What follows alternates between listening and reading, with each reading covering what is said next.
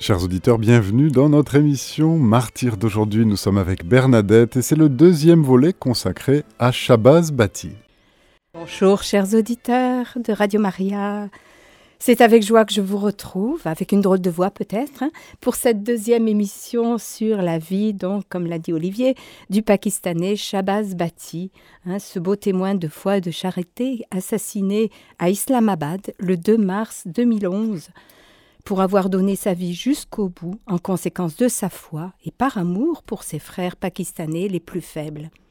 Il est décédé à l'âge de 42 ans. Pour ceux qui nous rejoignent aujourd'hui, bien, je vous invite tout d'abord à aller voir euh, la première émission, écouter la première émission sur le podcast. Je rappellerai juste que le mois dernier, j'avais parlé de l'enfance de Clément Chabas, comment au sein d'une famille profondément catholique, il avait reçu à l'âge de 13 ans l'appel à se mettre au service des plus fragiles, c'est-à-dire des chrétiens dans son pays à majorité musulmane, à 95% musulmans. Comment, au fil des ans, fidèle à cet appel, il, il s'est impliqué dans sa mission en créant notamment euh, l'APMA, l'Alliance pour les toutes les minorités pakistanaises, pour euh, les protéger des lois injustes. Nous avions vu aussi comment, avec cette euh, organisation, au moment du terrible séisme de 2005, il avait apporté secours à toutes les victimes du pays, donc principalement aux musulmans, car il était convaincu que c'était ainsi, en établissant des liens de solidarité et d'amitié avec tous, que tous pourraient vivre ensemble dans le respect et la paix. Alors aujourd'hui, nous allons voir comment son engagement l'a amené à devenir ministre et comment la mission l'a conduit au sacrifice ultime de sa vie. Après avoir fait face aux urgences du tremblement de terre, L'année suivante, en 2006, il reprend son combat contre les abus que ne cessent de subir les chrétiens et avec l'APMA, il réussit à empêcher de nouvelles tentatives gouvernementales qui voulaient durcir certaines lois islamiques ou même en promulguer de nouvelles. Et en même temps, il s'implique personnellement pour faire libérer de pauvres malheureux accusés injustement de blasphème, comme par exemple ce balayeur chrétien Youssef Massi, Youssef a été arrêté, torturé, jeté en prison pour blasphème. Il avait brûlé des papiers comme on le lui avait demandé, mais voilà que certains contenaient des versets du Coran. Or, comment pouvait-il le savoir puisqu'il était un alphabète? Il n'avait fait qu'obéir aux ordres donnés. Et comme il n'est pas le seul à être puni, bien sûr, sa peine rejaillit sur toute la famille, et suite à son arrestation euh, complètement harcelé hein, au quotidien, la famille a dû fuir et même certains membres ont perdu leur travail. Quand on sait que la plupart des chrétiens étaient balayeurs et gouttiers et avaient un petit emploi de rien du tout, hein, voyez ce que ça donne. Des cas comme celui de Youssef, Shabazz en voit tous les jours et chaque fois, il intervient personnellement malgré les menaces qu'il reçoit. Sa famille voit bien qu'il devient une cible et s'inquiète pour lui et elle lui suggère de se marier, de mener une vie normale, plus calme. Mais lui explique que c'est le chemin qu'il doit suivre et que s'il a choisi justement de ne pas se marier, c'est pour rester libre. Je vous cite un petit peu de ce qu'il nous dit. Si j'avais une famille, je devrais prendre mes responsabilités. Il ne serait pas juste de consacrer si peu de temps à ma famille, de ne pas voir ma femme pendant des semaines. Et puis, je ne sais pas ce qui peut m'arriver. Demain, elle pourrait être veuve, avec des enfants peut-être, et ce ne serait pas juste. Voyez, il était comme ça. D'abord, il pensait aux autres. Donc, il a commencé ce combat, et il le continuera jusqu'au bout. Sur un autre plan, il s'aperçoit qu'avec l'APMA, son action commence à peser euh, dans les décisions du gouvernement. Alors il se dit qu'il faut renforcer ses liens et en même temps rechercher des alliés dans la société civile.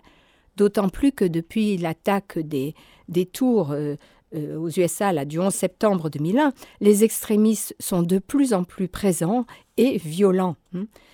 Il, il se rapproche donc du parti du peuple pakistanais que dirige Benazir Bhutto. Alors il l'a rencontrée plusieurs fois, il la connaît, il connaît ses idées, il la connaît maintenant personnellement, Et même si il n'est pas un homme politique, même si ce n'est pas un homme de parti, il voit dans ce rapprochement une alliance stratégique. Le 11 août 2007, 11 août, date anniversaire du discours de fondation de l'État par euh, Ali, euh, Ali, Jinnah, hein, qui voulait un Pakistan uni et pluriel. Alors le 11 août 2007, jour anniversaire, il organise une manifestation à Lahore, la capitale du Pendjab, pour défendre, encore une fois, l'égalité des droits civils pour tous les, les Pakistanais. Pardon. C'est un immense succès. Il y a là des milliers de participants et parmi eux des représentants du parti de Benazir Bhutto. Shabazz, pour l'occasion, a revêtu le costume traditionnel du pays pour bien montrer son enracinement dans le pays. Hein. Euh, ce pays, même s'il est chrétien hein, et qu'ils sont minoritaires, ce pays est le sien et il l'aime. La manifestation s'ouvre par un temps de prière euh, dans chacune des religions du pays. Il y a ensuite tous les discours des différents euh, représentants la lecture d'un message de félicitations de Benazir Bhutto, puis Shabazz prend la parole. Déterminé, il déclare, je vous lis quelques, quelques-unes de ces phrases. Ma langue peut être coupée, je peux être emprisonné ou devenir la cible d'attaques terroristes, mais moi qui suis votre frère et votre fils, je ne ferai jamais aucun compromis sur vos droits. Je n'ai jamais recherché le pouvoir, la richesse, les hautes fonctions, les privilèges. Je prie seulement Dieu de combattre en martyr pour les droits des communautés religieuses de mon pays. Or, ce n'est pas la première fois qu'il a offert sa vie, hein, mais c'est la première fois qu'il dit être prêt d'aller jusqu'au martyr. Les conséquences de cette manifestation ne se font pas attendre. Hein. Benazir Bhutto qui a osé soutenir les manifestants, est tué le 27 décembre. Grande tristesse pour tous les chrétiens, mais plus grande encore pour Shabazz qui perd une alliée précieuse. La veille encore, dans la carte de vœux qu'elle lui avait adressée, elle disait Je respecte les chrétiens, et si je suis élue présidente, je supprimerai toutes les lois qui les discriminent. Et c'est ainsi que Shabazz Bati, qui avait toujours refusé de s'engager en politique hein, et même résisté plusieurs fois aux offres que lui faisait Benazir Bhutto, eh décide de se présenter aux élections parlementaires. Et il va être élu le 29 mars 2008. Cette nouvelle responsabilité ne change en rien son mode de vie. Il voit cette charge comme une mission et un service, avec des moyens supplémentaires d'aider les pauvres. Il reste aussi disponible, attentif à chacun, son bureau est toujours plein, et tout cela en plus des responsabilités publiques. Six mois plus tard, le 6 septembre 2008, le mari de Benazir Bhutto, Ali Zardari, est élu président du Pakistan. Et le 2 novembre, il propose à Shabazz le poste de ministre des minorités religieuses. C'est du jamais vu. Hein. C'est la première fois qu'un ministère est institué dans ce but, et c'est la première fois qu'un chrétien devient ministre fédéral. C'était impensable. Shabazz accepte bien sûr le poste, mais uniquement dans le souci de servir la liberté religieuse et la justice sociale. Ce sont ses propres mots. Il réaffirme clairement Jésus est le centre de ma vie, et je veux être son véritable disciple à travers mes actions, en partageant l'amour de Dieu avec les pauvres, les opprimés, les persécutés, les nécessiteux pakistanais. Sa vie prend alors un nouveau cap. Avec un président Zardari modéré, il sent que désormais les choses peuvent bouger. Il est intelligent, habile, travailleur, courageux, tenace, patient. Et depuis toujours, c'est un homme qui croit à la rencontre, au dialogue direct avec l'autre. Il continue donc à développer son réseau de relations, on peut même dire d'amis, dans le pays et à l'étranger au cours de plusieurs voyages. Et ses amis vont l'aider dans son combat pour la défense des plus faibles et pour promouvoir le dialogue interreligieux. Dans le pays, parmi ses amis musulmans, il y a entre autres le gouverneur du Pendjab, Salman Tazir, et l'imam de la grande mosquée de Lahore, Abdul Kabir Azad.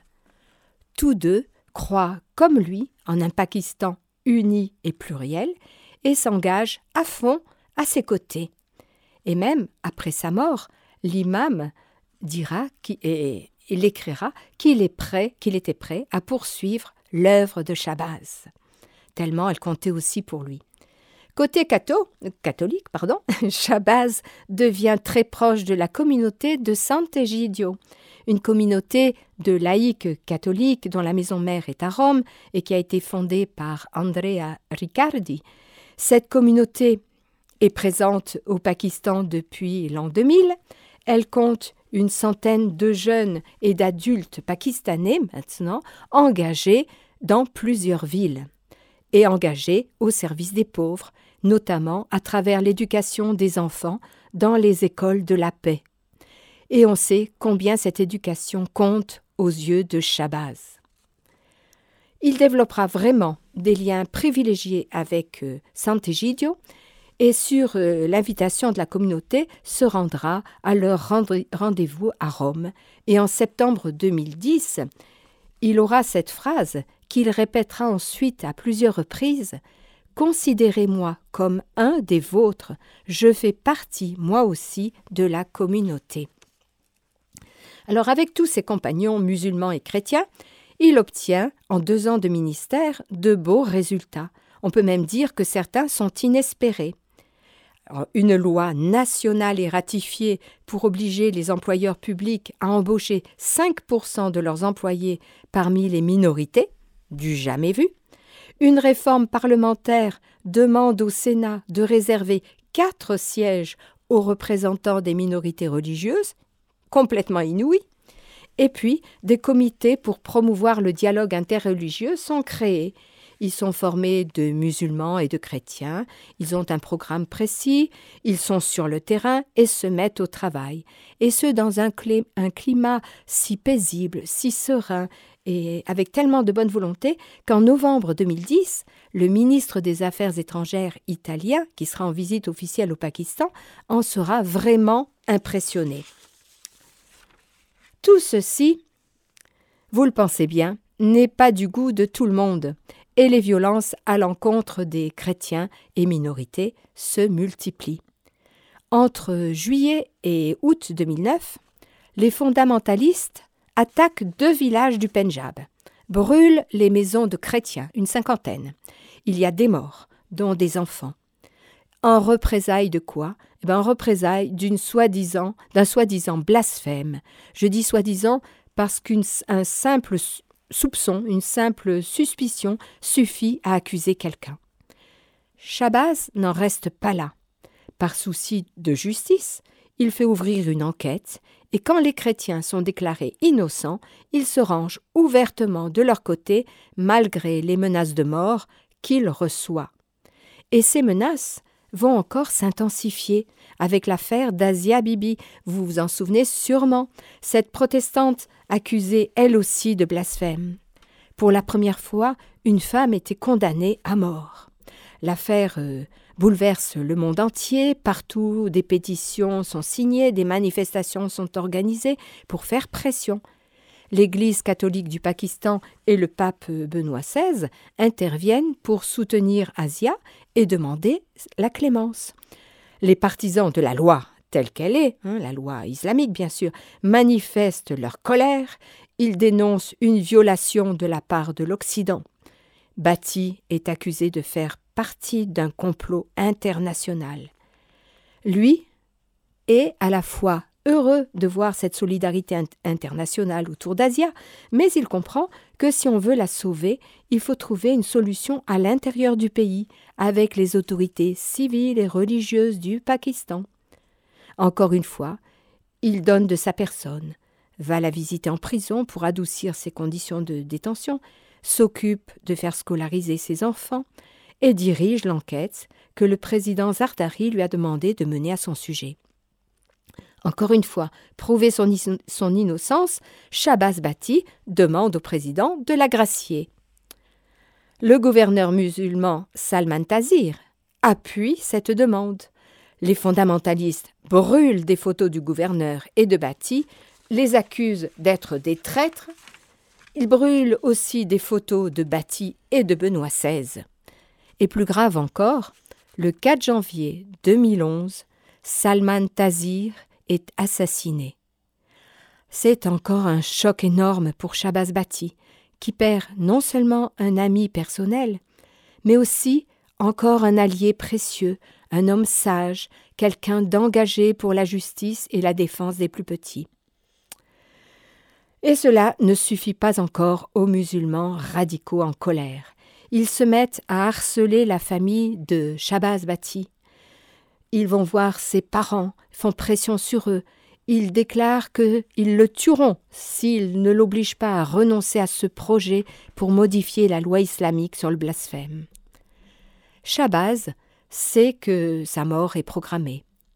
Il l'annonce même dans une vidéo et il annonce aussi à son ami imam.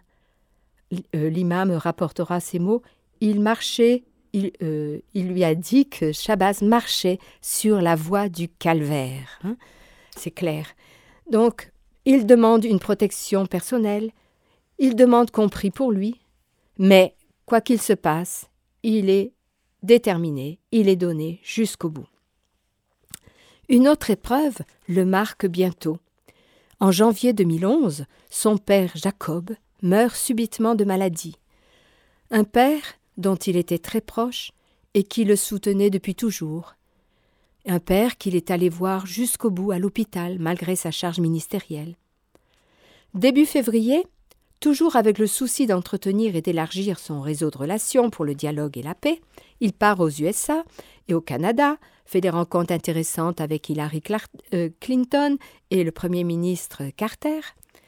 À son retour, le climat politique s'est encore détérioré le poste de Shabazz est remis en question. C'était à prévoir, il dérange trop de monde. Mais le président Zardari résiste aux pressions et finalement Shabazz est reconduit à son poste au ministère des minorités. Le voilà heureux, serein. Seulement le 2 mars, en plein jour, alors qu'il se rend au Conseil des ministres, il est abattu de plusieurs balles on aura noté 25 impacts. Un attentat facile, revendiqué par les talibans pakistanais affiliés à Al-Qaïda. Un attentat facile parce que tous savaient qu'ils n'avaient pas obtenu d'escorte ni de voiture blindée. Or cet assassinat, on s'en doute, va susciter beaucoup d'émotions dans le pays, dans le monde entier, chez les chrétiens comme chez les musulmans. Et ces obsèques sont célébrés le 4 mars dans la grande église de Notre-Dame de Fatima à Islamabad, la capitale, en présence de nombreuses personnalités du monde politique et religieux. L'église, je vous ai dit, qui est grande et archipleine, à l'intérieur et à l'extérieur en plus, il y a toute une foule de gens venus lui rendre hommage et repoussés.